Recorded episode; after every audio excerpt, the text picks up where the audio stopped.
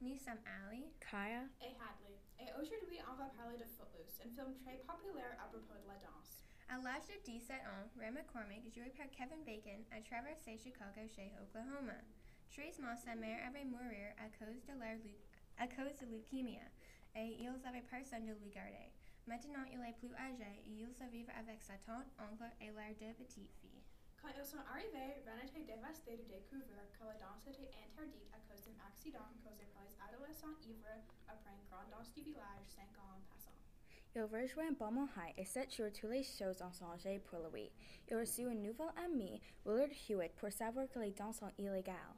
Ren a rencontré ses nouveaux amis, am- amis Willard et Ariel, et avec leur aide forme une pétition pour apporter au conseil du village. La pétition demande au conseil d'enlever l'interdiction sur la danse et la musique forte. Quelques jours plus tard, le conseil en dit non et l'interdit reste. Pendant que Ren essaie de penser à une façon d'avoir son bal de promo pour sa dernière année d'école, son patron lui dit que le champ de coton passe la ligne du ville, alors il peut avoir son danse là-bas dans la ville de Bassin.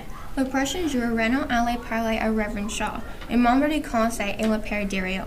Demandait s'il peut prendre Ariel à la danse. Il dit que la danse est vraiment importante pour lui, mais Ariel en dire plus. Alors, s'il ne peut pas prendre Ariel, il ne va pas aller. Il quitte sans réponse du Reverend après avoir dit que tu dois faire ce que tu dois faire.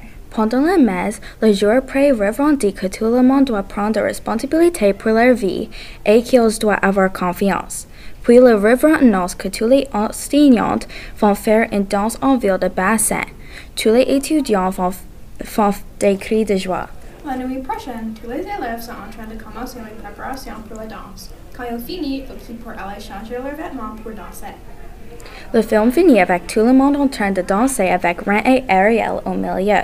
Merci d'avoir écouté notre dernier épisode de podcast. Nous espérons que vous aimerez écouter à propos de la danse. Au revoir.